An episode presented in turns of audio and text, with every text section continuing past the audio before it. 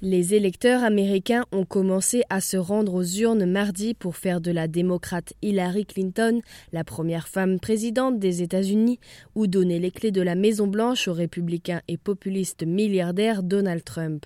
Cette journée clôt une longue campagne au ton d'une acrimonie sans précédent et le résultat est attendu avec trépidation dans le monde entier, les deux candidats ayant des visions souvent radicalement opposées sur l'avenir de la première puissance mondiale. Les Américains ont pu commencer à voter dès 6 heures, 11 heures chez nous, dans neuf États de la côte Est. De notre côté, le nom du vainqueur ne devrait pas être connu avant 3 heures mercredi. Quelques 42 millions d'Américains sur les plus de 200 millions d'inscrits sur la liste électorale ont déjà voté de façon anticipée.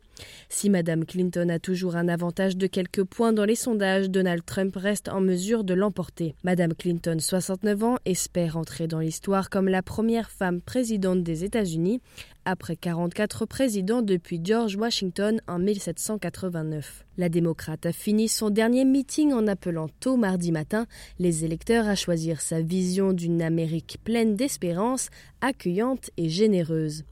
Hillary Clinton entend diriger dans la continuité du président démocrate Barack Obama et a appelé au rassemblement au-delà des partis dans les dernières heures de sa campagne. Donald Trump, 70 ans, drapé dans la cape de l'outsider, espère lui créer la surprise d'un Brexit puissance 3, référence au vote surprise des Britanniques pour sortir de l'Union européenne. Achevant sa campagne un peu après une heure, 6 heures chez nous, il a promis de rassembler le pays derrière des frontières sûres et de faire de l'Amérique la priorité.